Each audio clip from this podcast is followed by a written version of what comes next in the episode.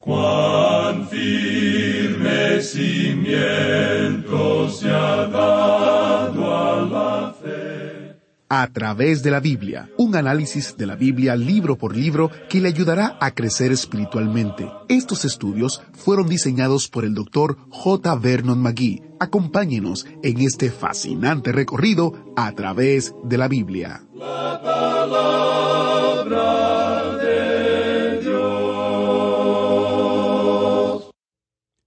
Santo, santo, santo, Jehová de los ejércitos, toda la tierra está llena de su gloria. ¿Reconoce este pasaje de las Escrituras? Tan simple pero tan poderoso, este versículo que se encuentra en el libro de Isaías capítulo 6, versículo 3, ha inspirado innumerables canciones, poemas y sermones durante los siglos. Bienvenidos a, a través de la Biblia, el programa donde conocemos a Dios en su palabra. Soy su anfitrión, Heiel Ortiz. Estoy muy contento de que nos acompañe hoy mientras nuestro maestro Samuel Montoya nos presenta la enseñanza del Dr. Magui, comenzando con estas palabras favoritas y llevándonos a través del llamado y la comisión del profeta Isaías. Como veremos en el día de hoy, la respuesta de Isaías al encontrarse con la santidad de Dios no es muy diferente a lo que nos sucede a nosotros cuando nos damos cuenta de nuestro quebrantamiento a la luz de su bondad. Interesante, ¿no? Y si usted quiere seguir profundizando en su estudio de Isaías, tenemos tres recursos destacados en este mes que le pueden ser de mucha utilidad. El primero es el comentario de Isaías, Jeremías y Lamentaciones, un comentario con todos estos libros disponibles para usted. También el librito El Milenio, un sermón del Dr. Magui donde él responde preguntas relativas al fin del mundo, basado también en el libro de Isaías y un librito titulado Isaías, su llamado y comisión, basado en el capítulo 6 que estamos estudiando de el libro de Isaías. Todos estos recursos están disponibles como descarga gratuita en nuestro sitio web, a través de la biblia.org barra destacado. Allí usted también encontrará las diferentes formas de tener estos recursos y otros recursos del ministerio. Recuerde, a través de la biblia.org barra destacado. Al orar en el día de hoy, alabemos a Dios por su santidad y démosle gracias por lo que aprendimos ayer, que, a pesar de nuestro pecado, su mano sigue tendida para salvarnos. Padre Celestial, nos postramos ante ti sabiendo que no somos dignos de ti, Señor pero estamos agradecidos de que te importamos lo suficiente como para enviar a tu Hijo Jesucristo para ser nuestro agente de gracia y salvarnos de nuestros caminos pecaminosos. Recuérdanos hoy que la historia de Isaías es también nuestra historia y que solo gracias a Jesucristo podemos adorarte en tu trono. En su nombre oramos. Amén. En el día de hoy, amigo oyente, regresamos al capítulo seis de Isaías y vamos a comenzar nuestra lectura en el versículo tres. En este capítulo seis de Isaías encontramos el llamado y la nueva misión del profeta Isaías. Esto tuvo lugar en una época bastante tenebrosa para el profeta. Él menciona al comienzo de este capítulo el funeral del rey Usías.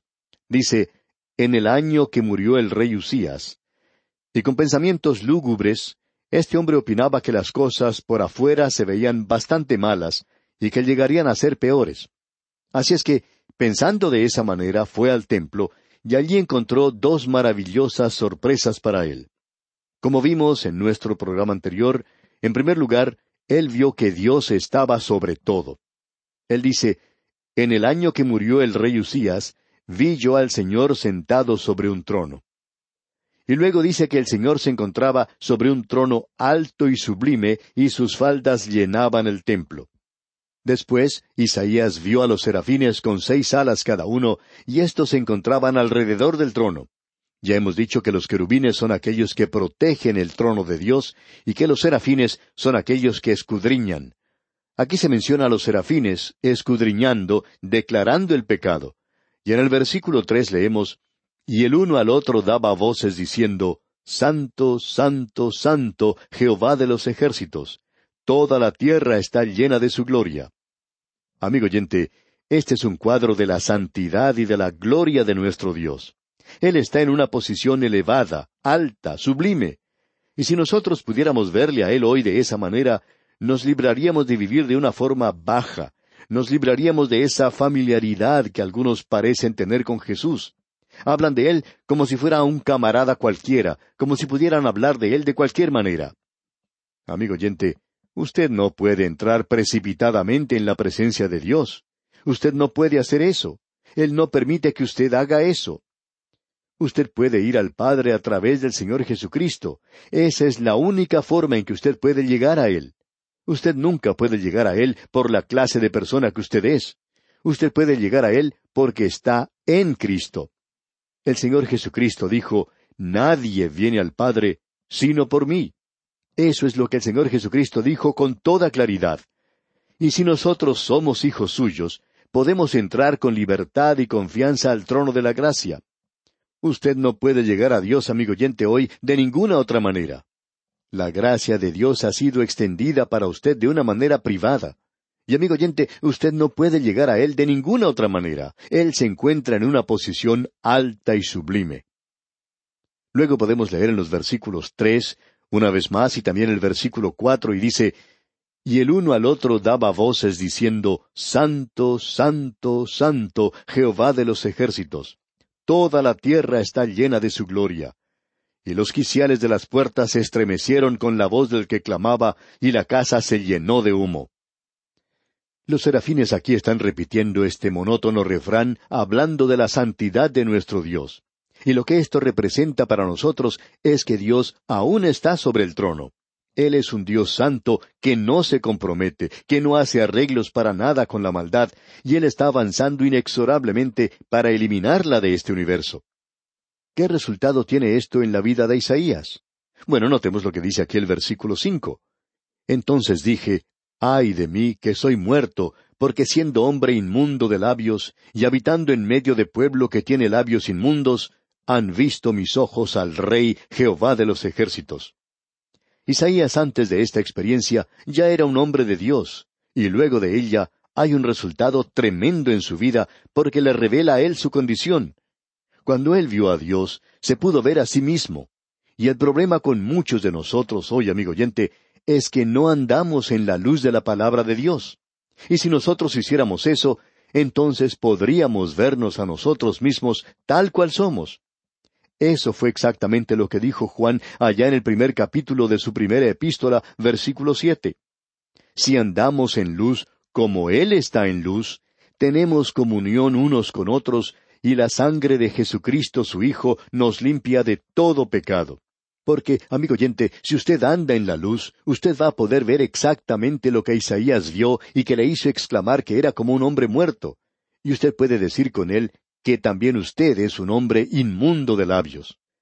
Y amigo oyente, usted nunca ha llegado a ver realmente al Señor si usted piensa que es una persona digna, o que usted merece algo, o que usted tiene algo que reclamar de Él. Porque usted y yo, amigo oyente, no tenemos nada que reclamarle al Señor. Esta experiencia no fue única de Isaías. Podemos mencionar brevemente algo que vimos cuando estudiamos el libro de Job.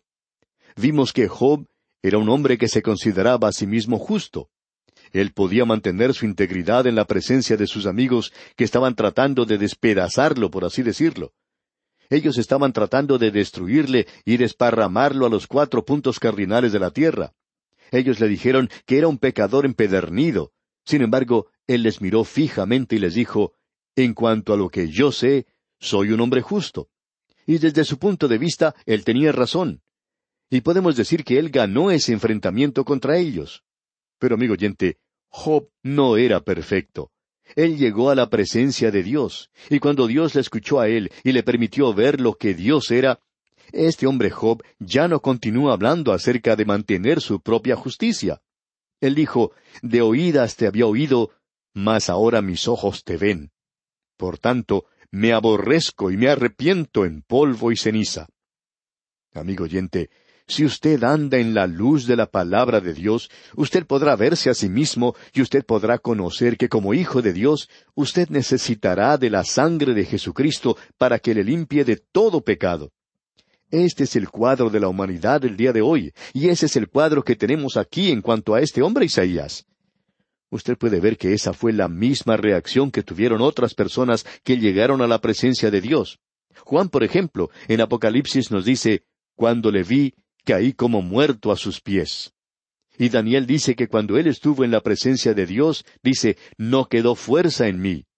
Esa fue también la experiencia de Ezequiel. Ezequiel podía clamar de esa misma manera. Y Saulo de Tarso, ¿se recuerda? También podía verse a sí mismo ya no como un hombre justo ante sus propios ojos, sino como un pecador, un pecador perdido y un pecador que necesitaba ser salvo.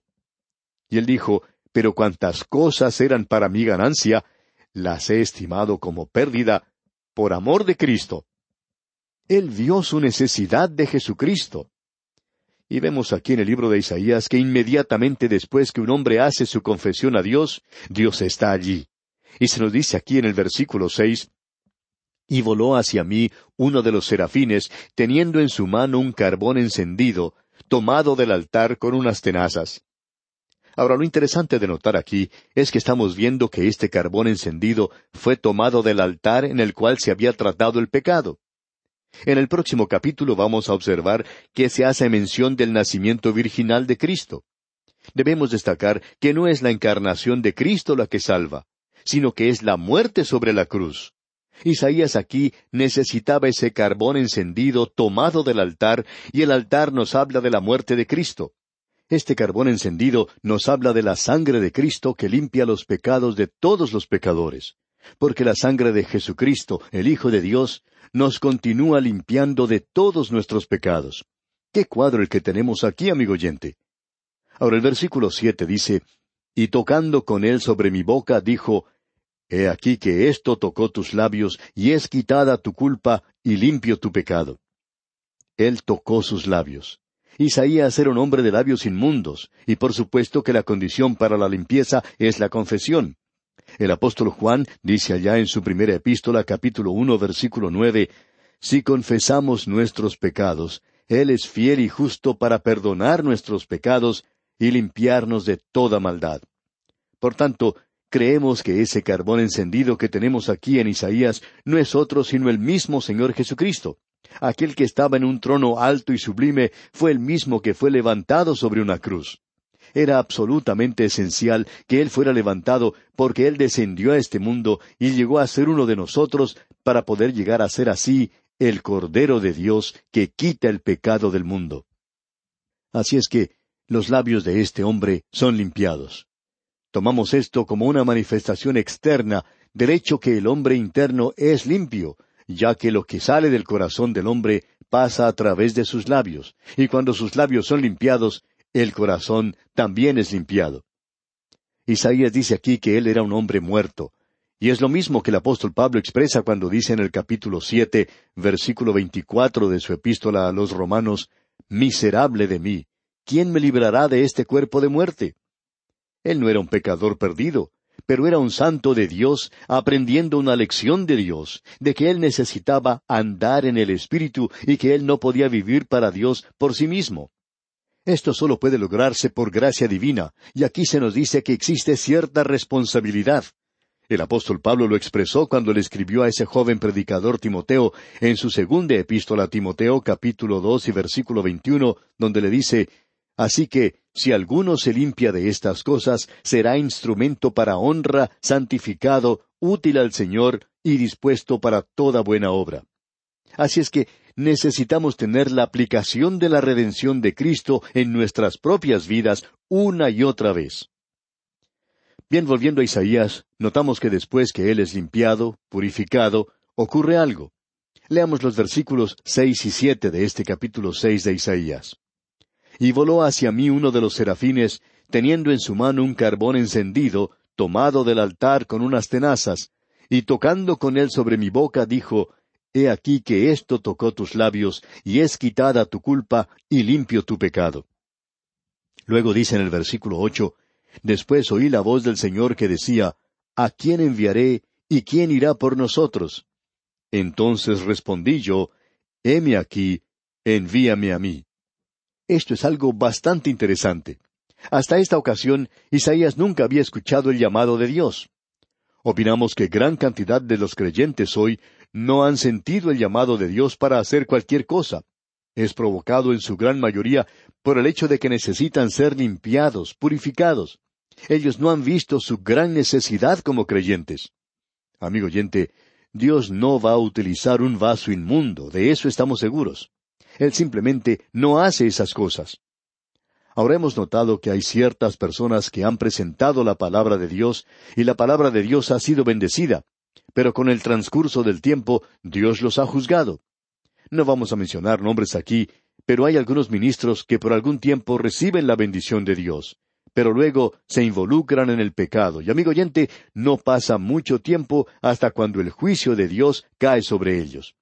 Usted tiene que ser purificado si usted quiere escuchar el llamado de Dios. Y ahora Isaías escucha ese llamado. ¿A quién enviaré y quién irá por nosotros?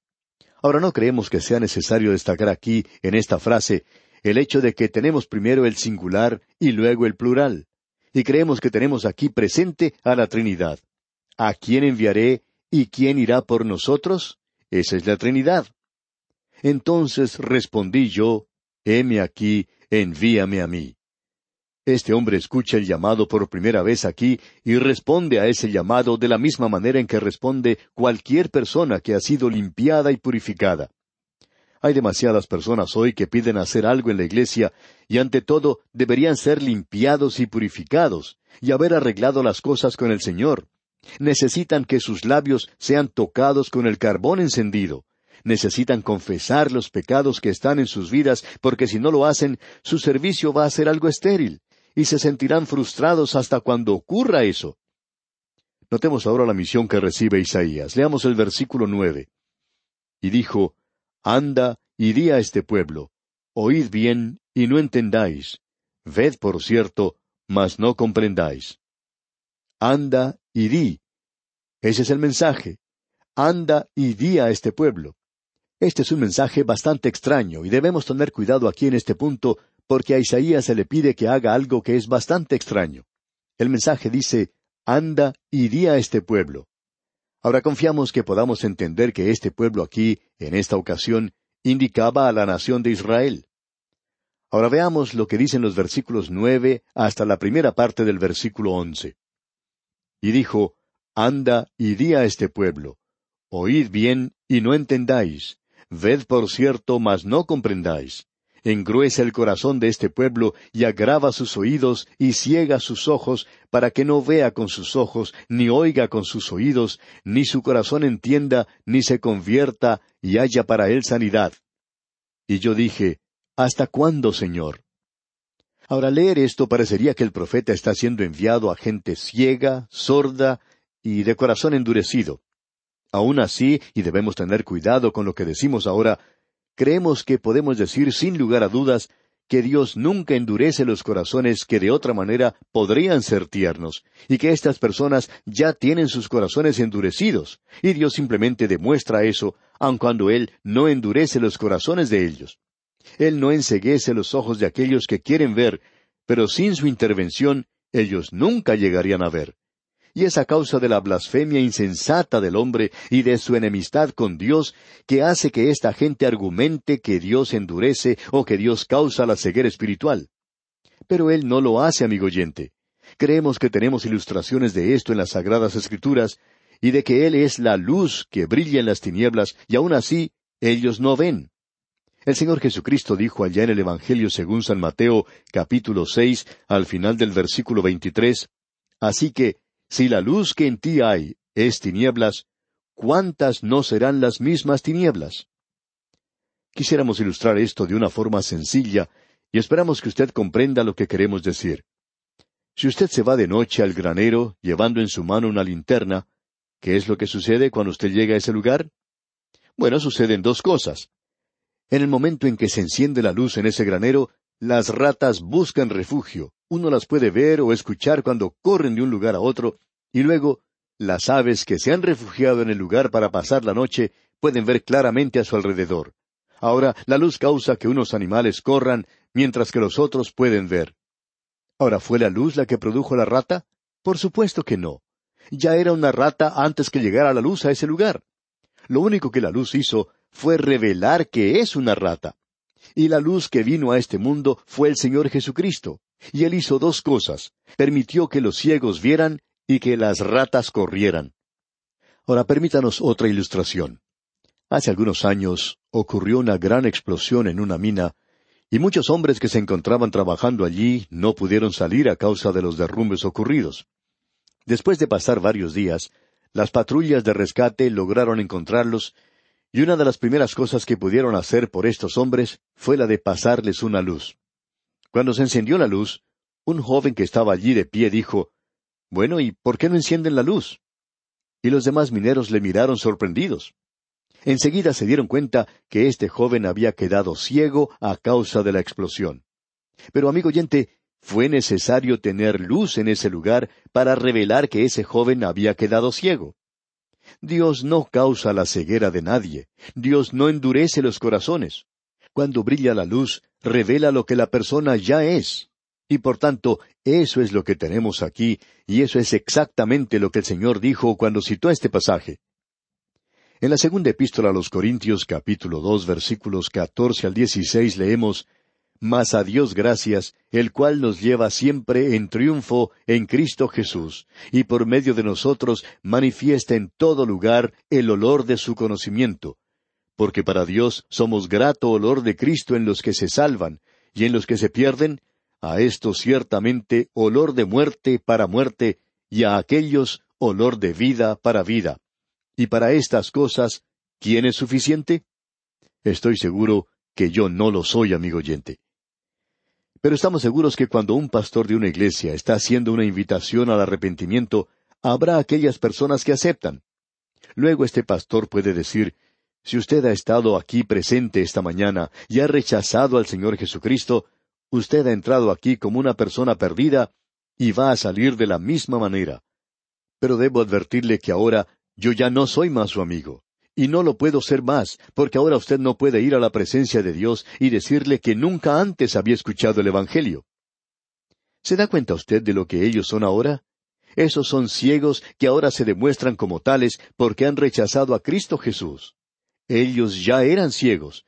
No fue Dios quien los hizo ciegos, sino que es la luz que revela que ya lo son. Nosotros siempre estamos tratando de ayudar. Nos gusta citar la cantidad que tenemos de personas que han sido salvas, pero nos gustaría jactarnos mucho más del hecho de que hay miles de personas, diríamos millones de personas en este mismo instante, que están escuchando la palabra de Dios. Y eso es lo importante, amigo oyente. Esa es nuestra labor. Y luego debemos decir que es cosa del Espíritu Santo de Dios el de tocar esos corazones. Bien, y aquí nos detenemos por hoy. Sin embargo, le invitamos para que prosiga leyendo los versículos finales de este capítulo seis del libro del profeta Isaías, para que así esté mejor preparado para nuestro próximo estudio. Mientras tanto, es nuestra oración que el Señor ilumine su entendimiento para una mayor comprensión de su bendita palabra. Que el Señor le bendiga. ¿Fue de ayuda para usted el estudio de hoy? ¿Desea enviarnos algún comentario de lo que ha estado escuchando? Entonces escríbanos, no espere más. Nuestro correo electrónico es atv@transmundial.org. atv@transmundial.org. Si desea recibir las notas y bosquejos de lo que estamos estudiando, suscríbase gratis en nuestra página en internet a través de la Biblia .org barra notas a través de la Biblia.org barra notas.